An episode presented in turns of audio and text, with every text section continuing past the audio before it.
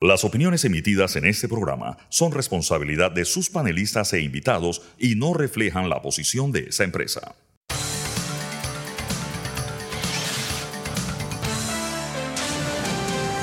Mesa de Periodistas.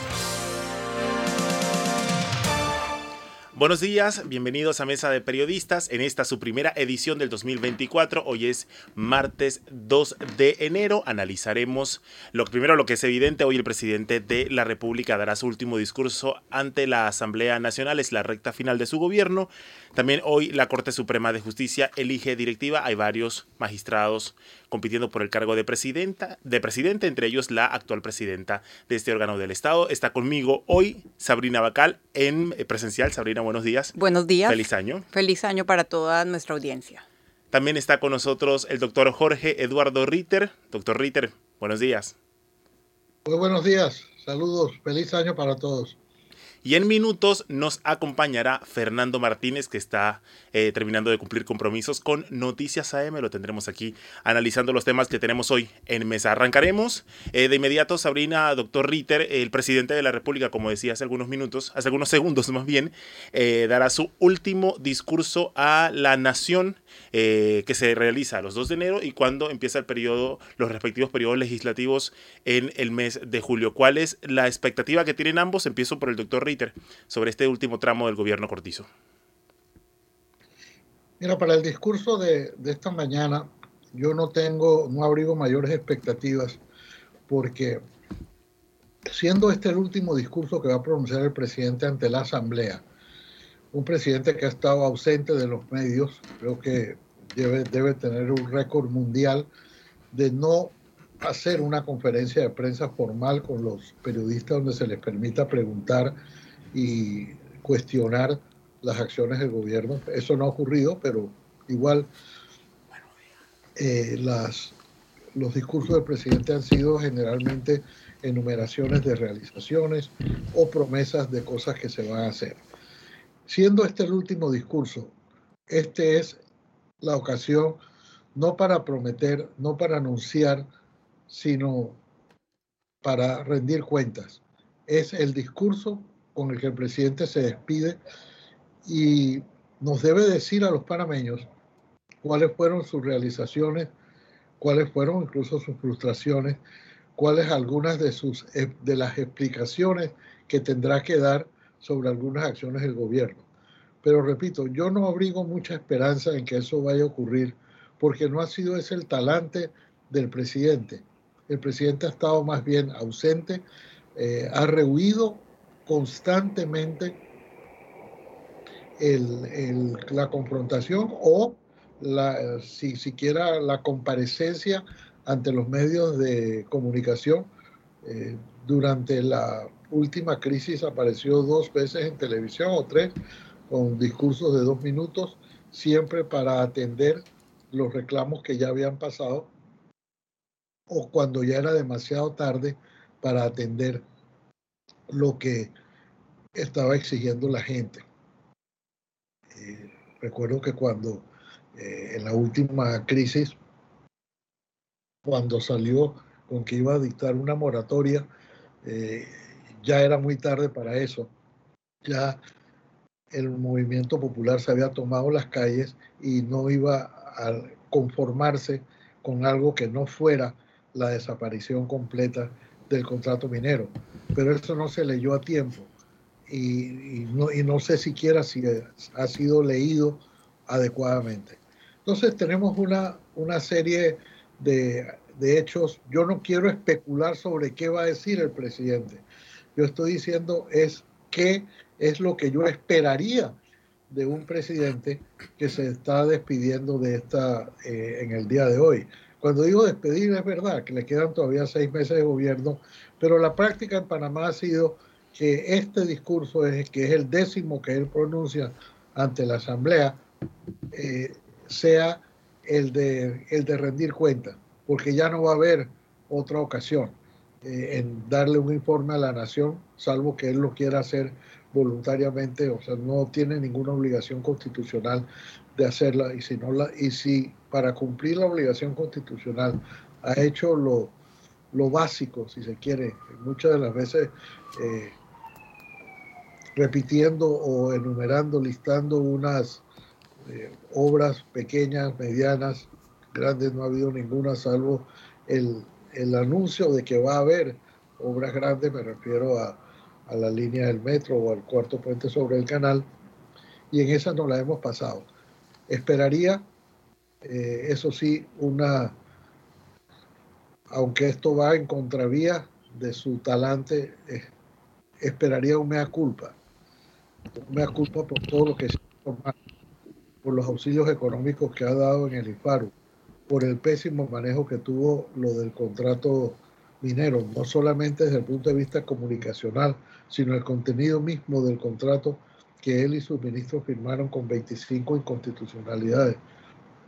Me refiero a las promesas incumplidas o lo que no se pudo cumplir, eh, ya sean las que se produjeron el año pasado en los, en los enfrentamientos, como las promesas mismas de la campaña. Digo, ¿por qué no se pudo, por ejemplo, voy a citar solo tres, ¿por qué no se pudo hacer la reforma constitucional que él prometió? ¿Por qué ni siquiera se abordó mínimamente el, problema del programa de invalidez, vejez y muerte? Esa, eh, eso es básico. ¿Y por qué no ha impulsado, como impulsó a rajatabla el contrato minero y ahora el presupuesto de la nación, eh, la ley de extinción de dominio? Todos estos, todos estos asuntos se han quedado eh, por resolver y espero que haya en las próximas horas alguna respuesta de él sobre ellos. Sabrina. Sí, eh, rendición de cuentas como pide el doctor Ritter, como espera el doctor Ritter, sería fantástico, eh, citando la canción de, de Serrat, pero lo veo muy poco probable un gobierno que no ha rendido cuentas y que ha ignorado em, completamente la, la promesa de transparencia yo me conformaría con que no siguiera el mismo esquema de todos los discursos anteriores que siempre empezaba hablando del desastre y el hueco en las finanzas públicas. Habría que recordarle a Cortizo que está de salida, no de entrada, que no puede seguir culpando al gobierno anterior. Vuelve y juega con la pandemia, que no ha faltado en ningún discurso. Y también eh, la enumeración, como dijo el doctor Ritter, de, obras pequeñas eh, que le toman un, un gran tramo de sus palabras. Eh, le recordaría que hay muchos temas pendientes de los que la ciudadanía espera eh, respuestas concretas. Eh, el primero de ellos, pienso yo, es el plan de cierre de mina. Nosotros en alguno de los últimos programas del año vimos ese cronograma y el cronograma, digamos, era, era un inicio, era un punto de inicio, pero falta muchísima información sobre cómo se va a dar ese cierre de mina. Hemos tenido, hemos tenido expertos en este espacio explicándonos que es un proceso muy complejo, donde hay riesgos ambientales y sociales eh, y un proceso largo y costoso. ¿Cómo se come ese cierre de mina? Esperaría que el, que el presidente Laurentino Cortizo diga algo de eso diga algo de eh, el estado de las finanzas de la Caja del Seguro Social, eh, tema que también, al igual que la reforma constitucional, ha evadido alegremente, em, y diga algo de la crisis del agua, em, de, la necesaria expansión de la cuenca del Canal de Panamá, del proyecto de Río Indio que está en el Consejo de Gabinete. Creo que esos son tres proyectos o tres temas urgentes para el país en el 2024, un año además eh, marcado por las elecciones. Así que, como repitiendo, me conformaría con que sea un discurso que no copie los discursos anteriores, porque creo que en ese sentido sí eh, va a ser apague y vámonos. O sea, los ciudadanos lo, no lo van a escuchar y lo van a resentir muchísimo. Fernando, se, ya se integra a mesa de periodistas. ¿Tienen las mismas expectativas sobre este esta última comparecencia del presidente de la República en la Asamblea y su último discurso a la Nación? No, yo creo que va a ser eh, eh, un informe bastante puntual de temas ya archiconocidos. Eh, no, no, no tengo muchas expectativas de este discurso Sin embargo, creo que es un momento trascendente, no solo porque sea el último discurso del presidente y sea el, el principio del fin de la actual Asamblea de Diputados, eh, pero yo creo que es un momento para reflexionar. Este es un año electoral. Eh, yo decía hace un ratito, eh, hay una parte de la sociedad que piensa que las elecciones sirven para cambiar el país o para cambiar de rumbo, etcétera. Yo soy, yo estoy convencido de que no, de que son sí algún un cambio, cambio de figuras, pero no un cambio de sistema, de, las formas en que hacemos las cosas. ¿no? Nuestro sistema político se viene deteriorando gobierno tras gobierno y eh, no importa cuántas elecciones hagamos, ese proceso no hemos hecho nada para que, para que se detenga y ese deterioro eh, permite que, si no toda, una buena parte de la asamblea se relija y termine controlando eh, eh, políticamente al país, política electoralmente al, país. De, de, Nito Cortizo, eh, también lo he dicho, creo que uno de, de los problemas más serios que ha tenido su gestión ha sido la forma en que sistemáticamente desacreditó el diálogo social como fórmula o herramienta de entendimiento en la sociedad. O sea, fracasó el diálogo de Penonomé, fracasó el diálogo de la Caja del Seguro Social, el pacto del Bicentenario no, nunca fue vinculante, eh, en fin, eh, si seguimos por el camino de que el diálogo social no es un mecanismo eh, para resolver las contradicciones que naturalmente hay en nuestras sociedades, entonces lo que estamos planteando es que el camino es la confrontación. El camino será permanentemente tener cerradas las calles, estar protestando, etc.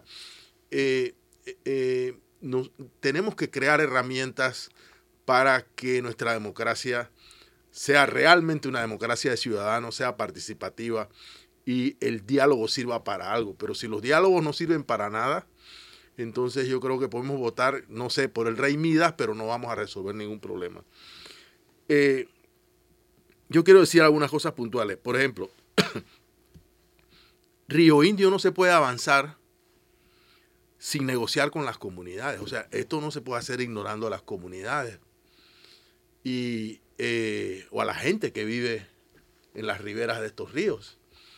Eh, y lo malo es que al gobierno, que sería quien tendría que presidir esta discusión o este debate con las comunidades o esta negociación, porque esto pasa porque la gente que de Río Indio tenga agua. O sea, ¿cómo que vamos a ir a Río Indio a pedirle danos agua para el canal y para las ciudades y la gente de Río Indio no tiene agua potable o no tiene energía eléctrica o no tiene carretera? O sea, esta es una negociación que pasa por decir, hey, dando y recibiendo. Pero el problema es que el gobierno no tiene la autoridad política eh, para presidir esa negociación. La verdad sea dicha. Hay algunas personas que han propuesto crear la cuenca o recrear, porque no sé recrear o reconstruir, o, pero yo no sé si hay también un espacio político para tomar estas decisiones, faltando tampoco para el proceso electoral la cuenca occidental para que sea la autoridad del canal la que presida este proceso de negociación y de diálogo eh, para el tema de, la, de los embalses.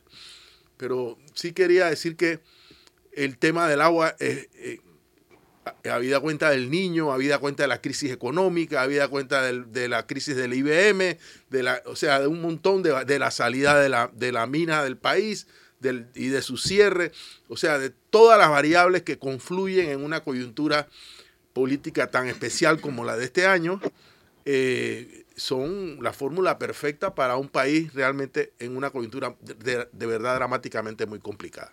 Eh, ahora que dices eso, yo creo que habría que reflexionar que la respuesta del gobierno a los, a los grandes problemas del país que nunca ha habido capital político, porque eso fue lo que pasó con la reforma constitucional, fue el argumento que sacaron para, el, para dejar para la próxima administración el debate de la caja de seguro social.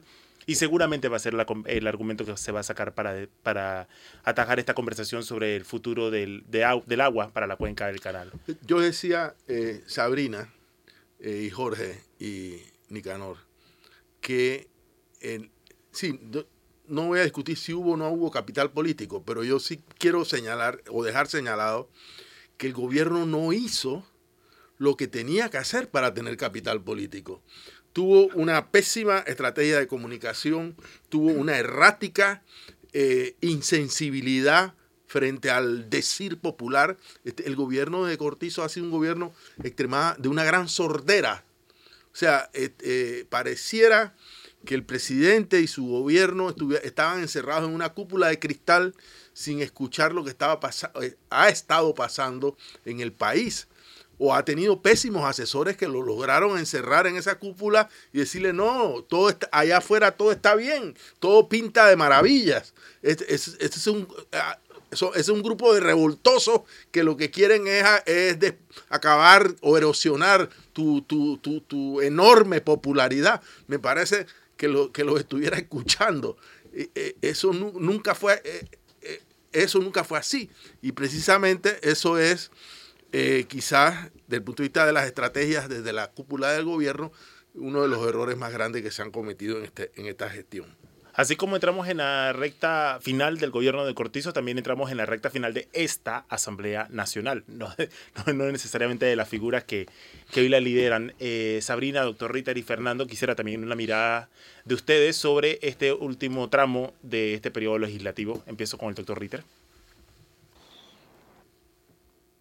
El último tramo de este,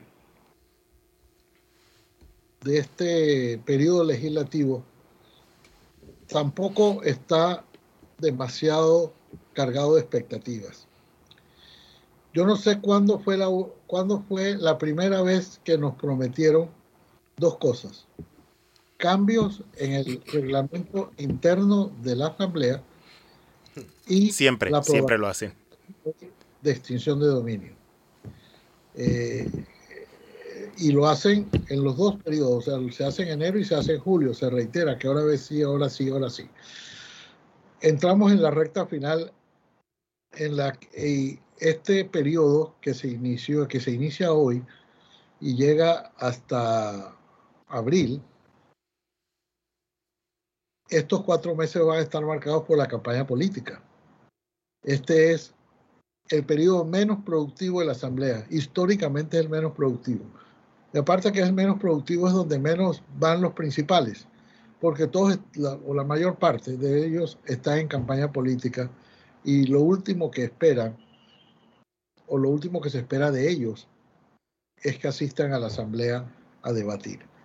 De manera que yo, en ese, en ese aspecto de la parte legislativa, ellos ya han demostrado lo sumiso que pueden ser, y yo ya hasta abandonado el criterio de que son sumisos al Ejecutivo y más bien pienso que es una, una un permanente contubernio el que mantiene el órgano ejecutivo y el legislativo. No es que el órgano ejecutivo le impone, ni tampoco el órgano legislativo le impone al ejecutivo, sino que es una dos caras de la misma moneda. Porque cuando se lo proponen, como hicieron con el contrato minero, lo aprobaron en tres días y en tres días ya estaba en la Gaceta Oficial. Y lo mismo acaba de ocurrir con el presupuesto. Pero si, si hubiera esa fortaleza o esa disposición, ya hubieran hecho lo mismo con la ley de extinción de dominio, ya hubieran hecho eso con, la, con el reglamento interno de la Asamblea. De manera que si no tengo muchas expectativas con respecto al discurso del presidente de la República, mucho menos la tengo con respecto al periodo legislativo que hoy se inicia. Sabrina. Sí, em, ahora que estamos hablando de, del último periodo legislativo, recuerdo las palabras de Teresita Yani de Arias, recién ganó el presidente Laurentino Cortizo y, y se supo que el PRD mantenía su mayoría legislativa y ella dijo que eso era un caramelo envenenado. Y ha sido un caramelo muy envenenado eh, durante estos cinco años de gestión. Han tenido una relación eh, de mutua extorsión, diría yo. Eh, el Ejecutivo extorsiona con dinero, el, Legislativo extorsiona aprobando de manera rápida y sin revisar, como pasó con el contrato minero, leyes. A esa mayoría del PRD se han unido diputados de otros partidos, ¿por qué no decirlo? Em, porque al final el que controla la llave de los recursos sigue siendo el Ejecutivo y es, y es em, una manera muy cínica pero muy realista de ver la, separación de poderes en Panamá, al menos la separación entre, entre Ejecutivo em, y Legislativo. Definitivamente eh, y desafortunadamente con la constitución que tenemos y la forma en que se eligen los diputados, yo podría predecir que varios de los diputados más indeseables, varios de los que han em, inspirado el no vas, eh, alguien como Benicio Robinson, por ejemplo, eh, con todo el poder que ostenta y sigue ostentando y no le da, no le da la mínima vergüenza hablar de golpe de Estado, aunque después sacó un mea culpa y medio, medio a la carrera, eh, yo apostaría que que por el sistema político que tenemos y electoral tiene muchas posibilidades de reelegirse y eso es triste. Eso es triste, esas son las cosas que nos deben hacer pensar en la necesidad de una reforma constitucional para tener eh, representantes, verdaderos representantes de los ciudadanos sentados en la Asamblea. La Asamblea es un órgano importantísimo, es el órgano político por excelencia, es el órgano que fiscaliza o que debe fiscalizar las acciones del Ejecutivo. Em, y, hemos, lo hemos visto reducido a esta relación de mutua extorsión, con la excepción, y hay que decirlo, eh, de algunos diputados de la bancada independiente, algunos diputados de la bancada independiente y algunos otros diputados excepcionales, pero que son muy, muy pocos. Tú has dicho, has hablado del mea culpa de Benicio Robinson, mea culpa que su tono fue, eh, qué pena que no me entendieron bien. Sí, sí, eh, cuando uno se disculpa, pero no se disculpa. Sí, sí, sí, sin duda.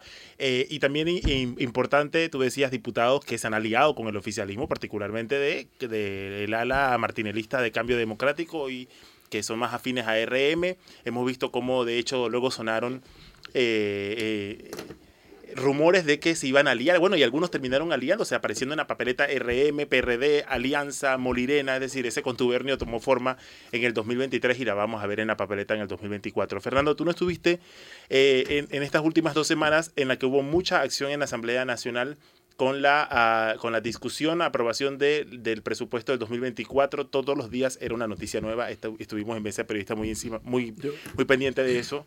Así que aprovecho que, tu mirada pueda abarcar ese periodo en el que no estuviste. No, yo sí, eh, sí no. Eh, yo quiero observar algunos eh, temas de carácter político. Yo, uno, yo no creo que el, el, candidato Gaby Carrizo gane las próximas elecciones. Yo creo que va a cosechar una tonelada de voto de castigo y de rechazo en las próximas elecciones. Perdón, lo, veo, lo veo difícil. Y estoy muy seguro que estos diputados, señores feudales, también saben lo mismo. Ok, eh, iba para allá. Eh, yo siento que hay un proceso de concentración, un inusual proceso de concentración de poder en la Asamblea Nacional. Una expresión de ese proceso de concentración de poder es el control de la archipoderosa eh, Comisión de Presupuesto de la Asamblea, que ahora eh, mediante la ley de presupuesto se acaba de otorgar el derecho a aprobar absolutamente todos los traslados de partida. Todos sabemos que los traslados de partida en un país donde no hay una planificación eh, correcta del presupuesto y del país, donde no hay una gestión por resultados, eh, el, presupuesto es una colcha de retazos que se va adaptando y eh, los traslados de partidas en la famosa comisión de presupuesto se convierten en una herramienta de chantaje al órgano ejecutivo. Yo te apruebo esto, pero tú me das esto otro, yo te apruebo esto acá, pero tú, y si no te lo apruebo, tú no vas a poder funcionar porque no tienes los fondos, etc. Y eh, es una forma inusual de reestructurar el, el proyecto, perdón, el proyecto no, el presupuesto general del Estado. Y eso está, ha estado pasando y está pasando cada vez más. Eh, también debo decir, a propósito de este, esta creciente concentración de poder en la Asamblea de Diputados, relacionándolo a las pocas probabilidades del candidato presidencial del PRD, debo decir que la bancada del PRD en la Asamblea de Diputados puede sentirse tentada a eh, apoyar a Gaby Carrizo de los dientes para afuera, pero a hacer alianzas debajo de la mesa o sobre la mesa con otras fuerzas políticas para eh, seguir cogobernando el país desde la Asamblea. No sé si fue a Jorge Eduardo Ritter que le escuché alguna vez decir que el PRD nunca había perdido una elección porque siempre gana la mayoría en la Asamblea de Diputados. Eh, y esto es así porque eh, hay una cantidad de panameños que piensa que cada cinco años en el proceso electoral tiene la oportunidad de cambiar el país cambiando de gobierno. Pero hay otros que dicen, no, aquí no va a cambiar nada. El país no, no va a cambiar por la forma en que yo emita el voto y simplemente votan por aquel, aquel que le resuelve todos los años un jamón o reparte estufas y electrodomésticos el Día de las Madres y tiene cierto... Entonces, en ese sentido, la estructura clientelista y territorial de los partidos, de estos partidos eh, que se han convertido en franquicias, funciona y funciona para elegir representantes, alcaldes y diputados más que para elegir presidente. Yo creo que ese fenómeno deberíamos observarlo como una posibilidad creciente en nuestra realidad. Yo pienso que uno de los problemas de Nito Cortizo, ya que también hablamos de él, es que en, eh, Cortizo no tuvo necesariamente un partido de gobierno apoyándolo, esa misma estructura territorial que sirve para, para reelegir diputados, no sirvió para apoyar a Nito Cortizo en las calles, eh, ni se puso en función. Y eh, el, gobierno de, Nito Cortizo tuvo problemas de gobernanza sin tener un partido de gobierno propiamente funcional, pero también sin tener oposición, sin, tener partidos de oposición, porque la oposición la han ejercido eh, solitariamente Juan Diego Vázquez y Silva. Pero como partidos políticos de oposición yo quisiera saber cuáles son esos partidos. Entonces yo sí diré que eh, el PRD, eh, muy posiblemente, no lo puedo asegurar, conserve una buena bancada en la Asamblea de Diputados y eh, no sé si mayoría, no sé si mayoría la verdad, pero tendrá una, bancada decisiva en la Asamblea de Diputados y estará tratando de concentrar poder por la vía del órgano legislativo. Bueno, con esto vamos a la primera pausa para comerciales. Volvemos con mesa de periodistas, el análisis profundo y diferente que lo pone el día en esta primera jornada del 2024.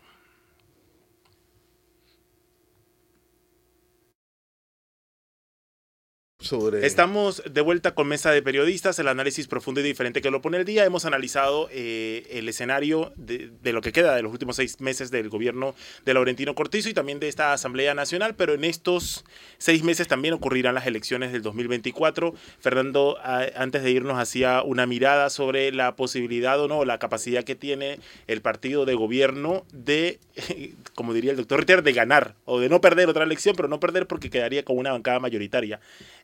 Es la, la, proyección de Fernando. Yo le, decía fuera de cámara que creo que la reforma, la última reforma electoral podría eh, erosionar esa capacidad porque podría abrir el, camino a que mediante el residuo algunas eh, figuras de de libre postulación puedan alcanzar un poco más de escaños en la asamblea y se reparta mejor esa pero hay una mejor repartición de curules sí no yo no estoy discutiendo que se, se registre un mayor crecimiento de la llamada bancada eh, por libre postulación. De las bancadas. De las bancadas Sí. por libre postulación. Que no sabemos si todo candidato de libre postulación es eh, Independiente. es independiente. Sí. Exactamente. Sí. Eso, No eso es lo no- mismo ni se... com- Ni se Ni Exactamente. Entonces, ¿por qué, ¿por qué lo digo? Porque el elector tiene que tener, bueno, si es un elector consciente, ciudadano, la sabiduría de poner hasta donde sea posible a prueba eh, a, su, a su candidato favorito y exigirle compromisos de cara a aquellos temas que urgen cambiar en el país. Entonces yo, eh, eh, esa es la discusión política que yo esperaría en estos meses que arrancan a partir de hoy. Porque hay N cantidad de candidatos, muchos de ellos de, perfectamente desconocidos, pero los que son conocidos están totalmente vacíos de contenido. O sea. ¿cuáles son las propuestas? Entonces ya es hora de que eh, como sociedad entremos a discutir qué le proponen al país para cambiar la, grave situación en la que nos encontramos. Sabrina, de cara a las elecciones. Sí, eh, hay una oferta importante de candidatos, tanto de libre postulación como además independientes. Eh, me hubiese gustado que se hubiesen encontrado mejores fórmulas para que el voto independiente o el voto que está eh, protestando o buscando algo diferente a lo que han dado los diputados de partidos tradicionales no se canibalice entre ese mismo. Eh, eso no se logró se logró muy parcialmente con ese acuerdo territorial parcial, pero realmente eh, cuando uno mira, cuando uno mira las opciones que hay entre los de Vamos, entre otros independientes y entre los de Moca, que algunos de ellos no han tenido participación política antes, otros sí, eh, va a pasar que con el número de curules eh, va a haber una canibalización del voto. Y frente a eso, los partidos tradicionales tienen a sus clientes o a sus clientelas de siempre, sobre todo en, en los circuitos uninominales, muchos de ellos, y volviendo al, al- al clásico ejemplo de, de Benicio Robinson. Em, en, la, en la elección general eh, presidencial, por así decirlo, que casi siempre acapara la, la atención, em, tenemos, digamos, varios, varios puntos de, de duda o de interrogantes.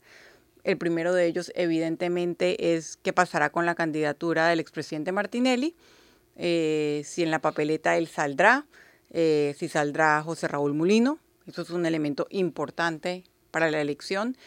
Eh, si vamos a tener encuestas de dominio público o de credibilidad, porque también de alguna manera guían el voto en un sistema electoral que tiene una sola vuelta.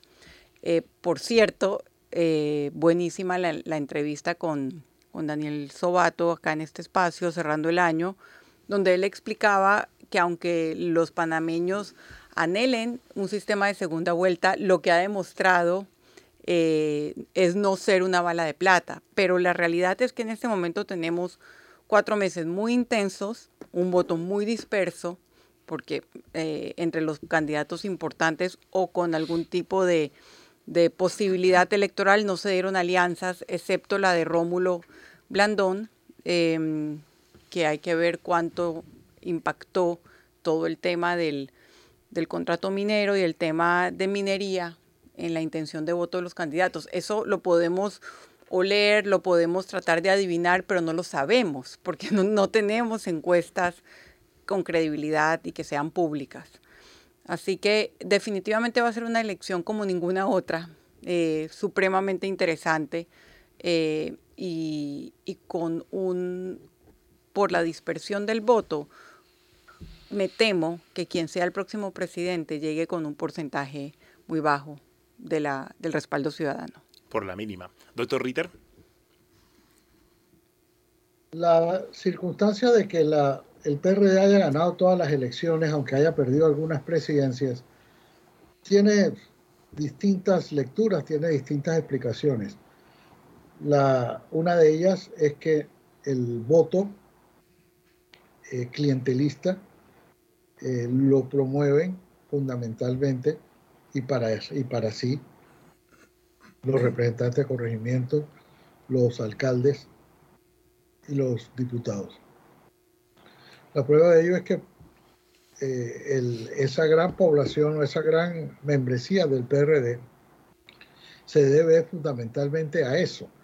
No es que haya una identificación ideológica o, siquiera de simpatía con el PRD, sino que muchas veces es, en muchos casos, el favoritismo para poder votar en una primaria para X o incluso para la elección general para X o Y representante, alcalde o diputado. Pero la otra lectura que tiene eso es que donde la gente de verdad vota, digamos a conciencia, porque es lo que creen que puede generar un cambio, es en la elección presidencial. Eh, algo así, eh, yo sé que es una sobresimplificación, pero bueno, no importa quién sea el que gane en este circuito para, para diputado, ese yo le debo el voto o yo le debo un favor, lo importante es quién va a mandar en el país. Y eso, como Panamá hemos repetido hasta la sociedad, es un país presidencialista, pues la gente en cierta forma se desquita o vota conscientemente en la elección presidencial y no así en las elecciones locales. Aunque hay quienes dicen que toda política es básicamente local, pero en Panamá se ha demostrado que el PRD en todas las elecciones ha obtenido, todas, sin excepción, en algunos mayoría absoluta desde el inicio, en otras muy cerca de la mayoría, eh, que, lo, que con uno o dos votos que cambie, como sucedió en el gobierno de Mireya Moscoso, se le puede dar vuelta a la, a la mayoría en la Asamblea, pero básicamente el PRD ha sido la fuerza mayoritaria en la Asamblea siempre. Desde la elección de, de Ernesto Pérez Valladares en la primera elección de este del siglo del, después de la invasión hasta, hasta ahora. Siempre ha sido así la, la elección del presidente y la elección del, del PRD como partido mayoritario. ¿Por qué eso puede cambiar? Y esto sí ya entramos al puro terreno de la, de la especulación, que casi de la, de la ficción. Y es que en esta, en este periodo se ha demostrado que el poder, que todo el poder no está en la presidencia de la República. Por supuesto que tiene gran parte eh, y conserva un gran poder, pero los diputados han, han, demostrado que también ellos hacen y lo que quieren. Si, si, si nos ponemos a ver hoy, este, en este periodo, en este quinquenio, esta es la primera vez que pasa en un régimen presidencialista. Benicio Robinson ha tenido mucho más notoriedad que el presidente Cortizo y ha demostrado tener mucho más poder también que el presidente Cortizo. Y, la gente recurre a, a, Benicio Robinson y los diputados recurren a Benicio Robinson y los propios ministros recurren a Benicio Robinson porque ha demostrado tener más poder que el presidente Cortizo.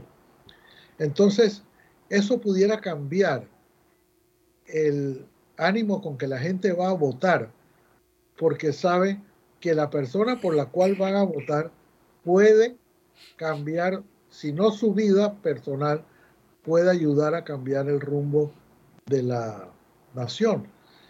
Y se ha demostrado por lo bueno y por lo malo.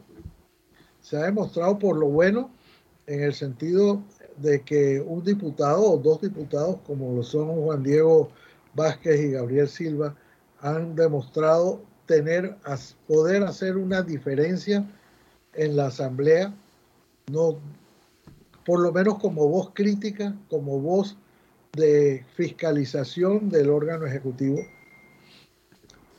En el sentido positivo, la, han demostrado el poder de un diputado y en el sentido negativo lo han, lo han demostrado Benicio Robinson y Pineda, que ellos pueden hacer lo que quieran y que todos, de alguna forma, ministros y diputados tienen que ir a rendirles pleitesía a ellos. De manera que ese es el panorama con el que las, los panameños iremos a votar el 5 de mayo, a lo mejor con un poquito, no, no creo que por mucho, pero por lo menos un poco más de conciencia de saber que sí, los diputados sí pueden hacer una diferencia y que no es que se vote solo porque el que me hizo el favor y total uno entre 71 no hace diferencia porque este uno en casa en todos los circuitos es lo que hace la diferencia y posiblemente tengamos una eh, asamblea muy diferente a la que hemos tenido hoy, donde la que tenemos hoy, en la que triunfó en el año 2019 la tesis de la no reelección, pero fue una no reelección que fue para peor, nos resultó peor el remedio que la enfermedad. Dijimos hasta la saciedad, y nos dijeron los, los activistas políticos, no a la reelección, no a la reelección, y en efecto hubo un no rotundo a la reelección creo que solo se, reeligieron 15 de los diputados, pero miren la clase de asamblea y, la, la, clase de cosas que han ocurrido en este quinquenio con una asamblea que no fue reelegida. De manera que no es solamente, no se trata solamente de no reelegir, sino de elegir mejor. Ese es en el fondo de lo que se trata y ojalá toda esta amarga experiencia que hemos tenido amarga por un lado, pero buena experiencia también eh, en la misma trayectoria de Ana Matilde Gómez y de, Juan Diego Vázquez, que hay, sí hay diputados que pueden hacer una diferencia. Eso en el lado positivo pudiera ser, si no una inspiración, un ánimo, un acicate para que los parameños votemos mejor el 5 de mayo yo voy a tomarme una, una frase del doctor Ritter sobre la el proceso electoral para la Asamblea Nacional de que toda situación mala es susceptible de empeorar. Es decir, recordando el, recordando el no a la reelección, ahora el no va, es decir, siempre ponemos nuestra aspiración en que la Asamblea sea mejor. Y lo que hemos visto eh, en, pues, eh, en, los, en, los, últimos gobiernos, el tema de la acumulación de poder en la Asamblea Nacional, ahora particularmente en, la, en el presidente de la Comisión de Presupuestos, que parece el otro presidente de la República, es que eh, es, es una situación compleja.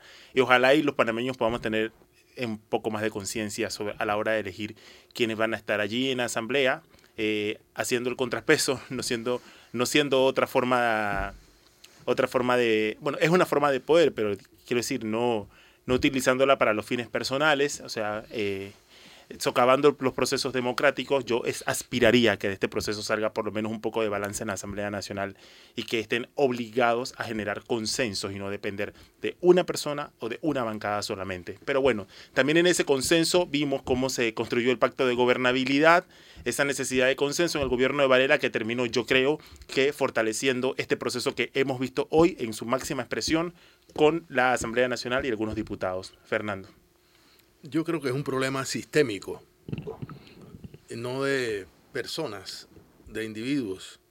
Eh, yo escuchaba el tema de la no a, no a la reelección, no es a la, no a la reelección de X o Y o Z, sino no a la reelección de una clase política, de una clase de políticos, clientelistas, corruptos, etc. Eh, siempre podemos decir que en la próxima elección sabremos si se puede ser diputado aunque te sumen las balas del narcotráfico en los oídos. Eso es una cosa que se va a saber en la próxima elección.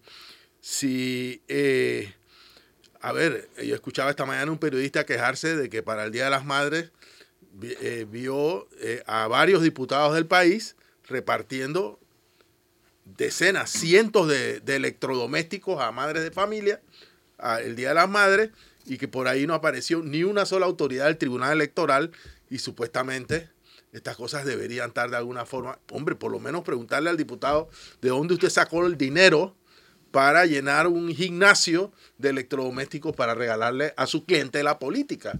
Pero no, el, fiscal electoral no, no, parece no, no, no ser, eh, no estuvo presente en nada de esto.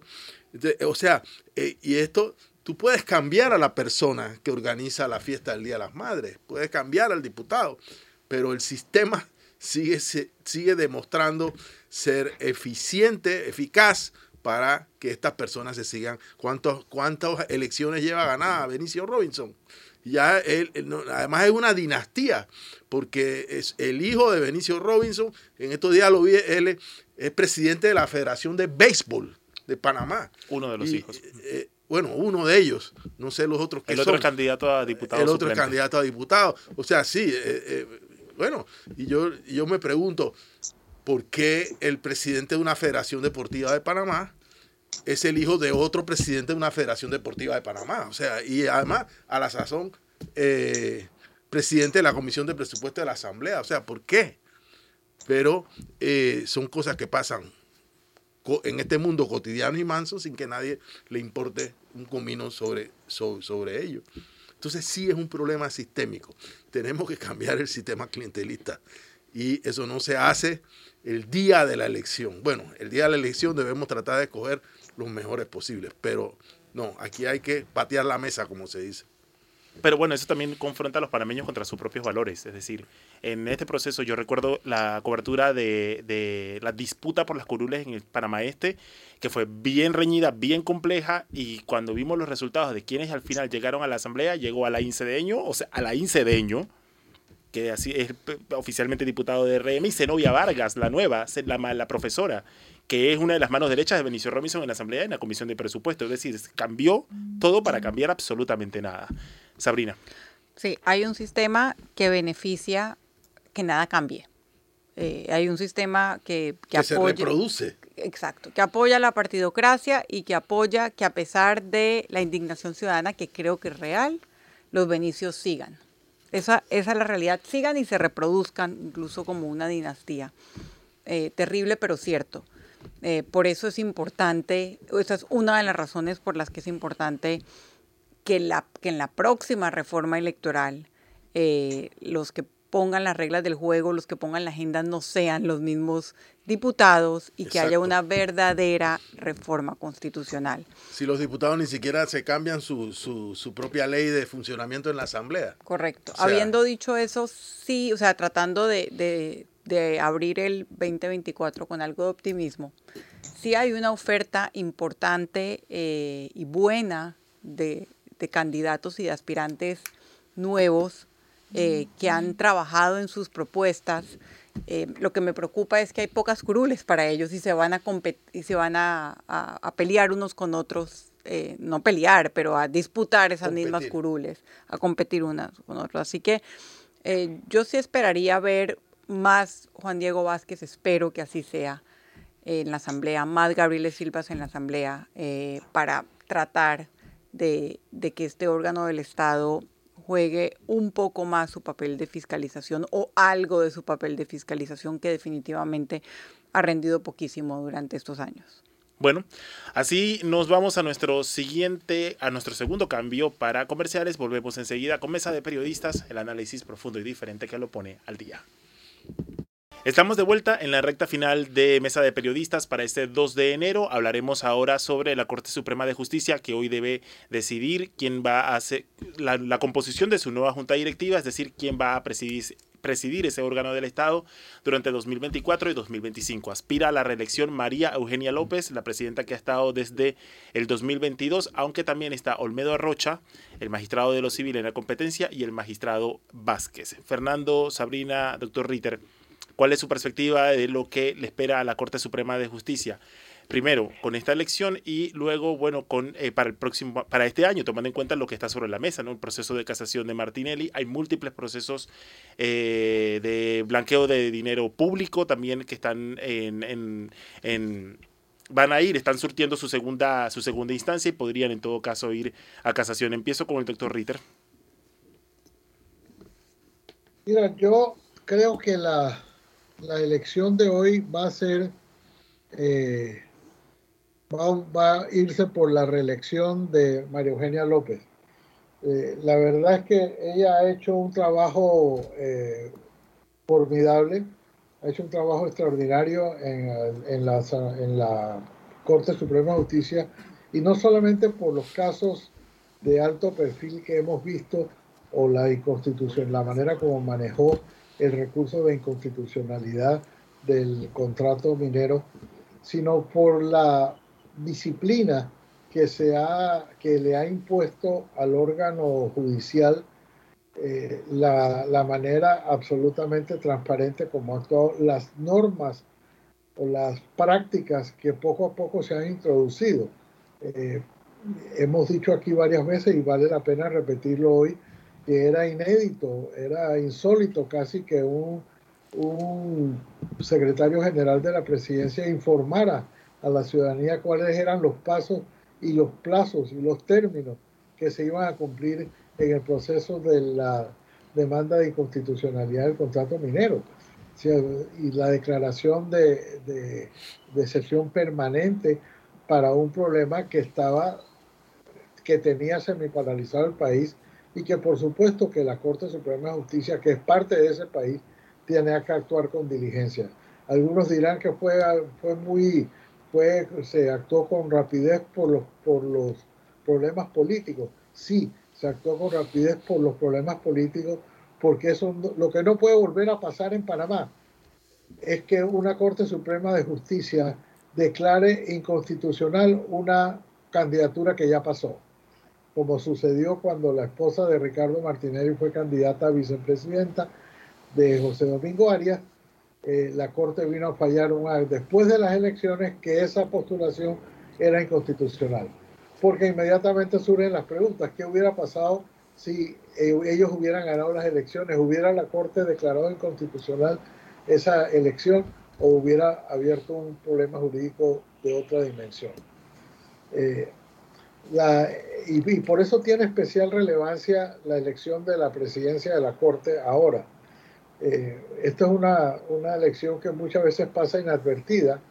Eh, hay quienes han dicho también que la presidencia de la Corte, que es en realidad es eh, primo inter, interpares, o sea, es, es nada más quien dirige, no tiene mayor más poder que, que, que los demás, es un voto como un voto entre nueve, pero sí tiene, la, por supuesto, la representación legal y la obligación de dirigir los, los debates, que para evitar eso debiera ser rotativo, que todos los años cambie, cambie la, la presidencia de la Corte. Eso no va a pasar, eh, o no va a pasar en el futuro próximo. Eh, la, la, ley, el órgano legislativo y ejecutivo muy poco se meten en la manera como funciona el órgano legislativo una vez sí cambió hace recientemente, porque antes esta elección se hacía en octubre. Y sucedía que algunos, algunos magistrados perdón, que votaban ya no iban a ser magistrados en enero porque su, su periodo vencía el 31 de diciembre. Y los que entraban no habían tenido oportunidad de votar por el que iba a ser su presidente por dos años. Entonces se cambió y por eso ahora se elige en, en enero porque este año no hubo elección, el año pasado no hubo elección de magistrados, pero si lo hubiera habido, le da la oportunidad a los nuevos magistrados a votar por su presidente, como sucedió la vez que, que María Eugenia López fue elegida presidenta. De manera que yo no sé si esto es especulación de, lo, de la prensa, pero yo diría que internamente eh, María Eugenia López goza de la de la, de la simpatía, del, del, aprecio e incluso del respeto de los otros magistrados, eh, es la que de, las, de los magistrados que han entrado, ella, recordar que ella entró con un periodo recortado porque ella entró a sustituir a, al magistrado Mejía, Jerónimo Mejía, que se demoró mucho en, demoró dos años más porque la Asamblea no aprobó a su reemplazo. De manera que en esas estamos. Sí creo que es el momento de decir que la Corte Suprema de Justicia hoy, sea quien sea que elija al presidente, es una Corte Suprema de Justicia muy distinta a la que teníamos hace cuatro años. Sabrina. Sí, eh, reiterando que la Corte en este momento tiene, creo que la mayor credibilidad entre los órganos del Estado, en un momento donde los ciudadanos dudan de todos y de todo, el, fallo de la Corte Suprema de Justicia con el fallo minero, em, la forma en que se comunicó el fallo, lo extenso del mismo fallo, eh, le han dado una fortaleza muy grande a su imagen. Así que, em, sea quien sea, ojalá se relija la, la, actual presidenta, pienso que ha hecho un extraordinario trabajo. Em, creo que la Corte arranca este año, que es importantísimo, con el pie derecho. Ando. Eh, sí, hay tres candidatos, hay que decirlo, ¿no? Además de María Eugenia López está Olmedo Arrocha y José Vázquez. Eh, me parece que la magistrada eh, López Arias hizo un informe, realizó un informe de rendición de cuentas recién de su gestión,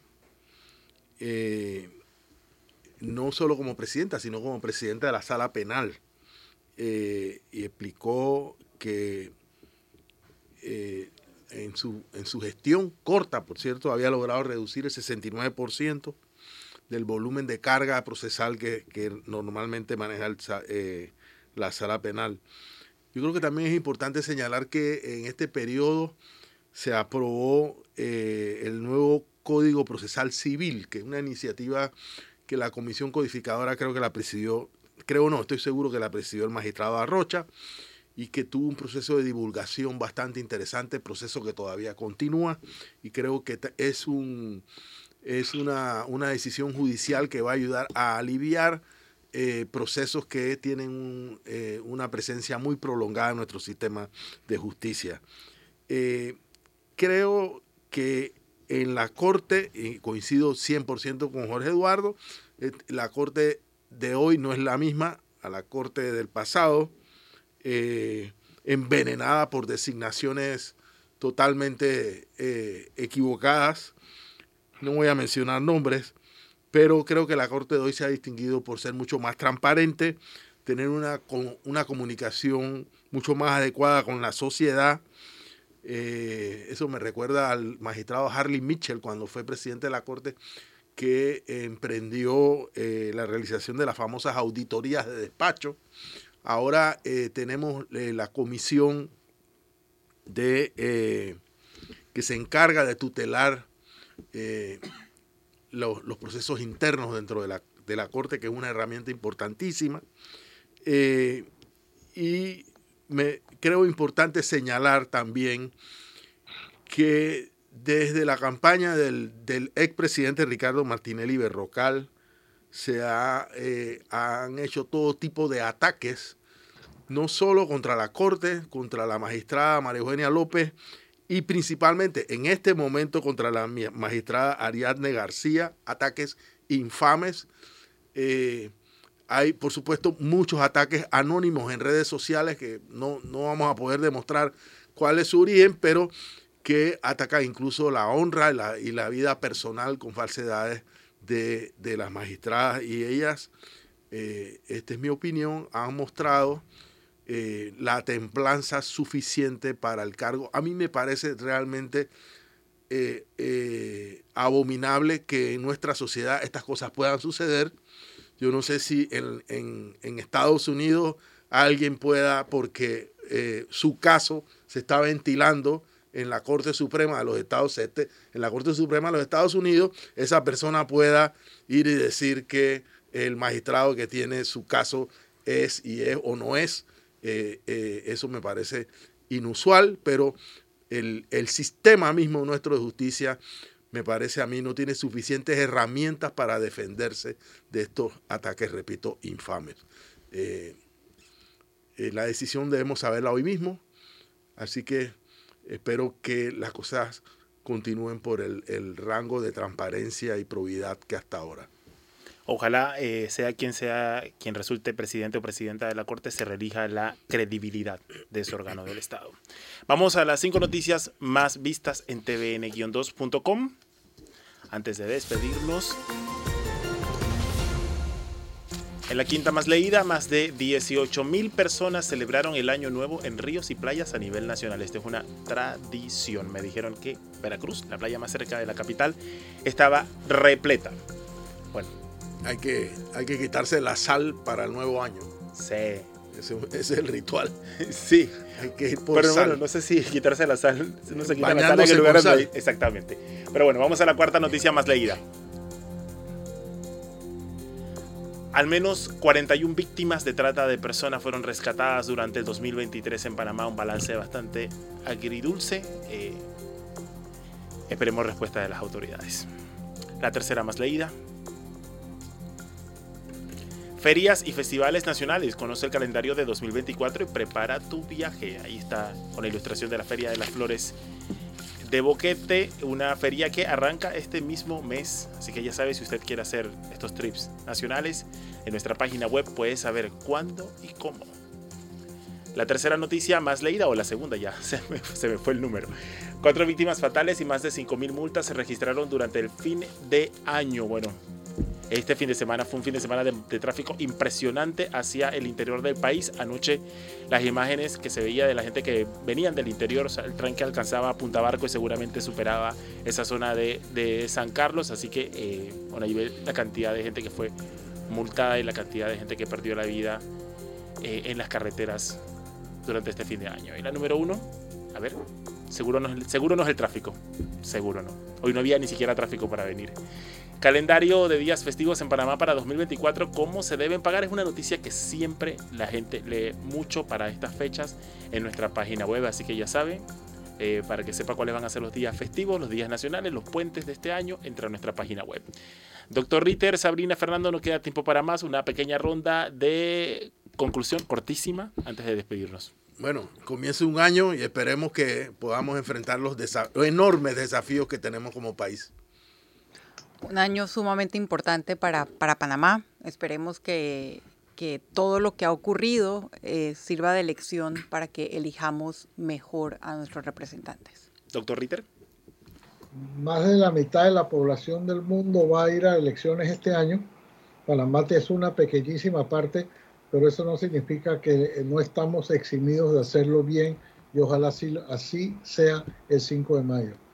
Gracias por acompañarnos. Esto fue Mesa de Periodistas, el análisis profundo y diferente que lo pone el día. Nos vemos mañana.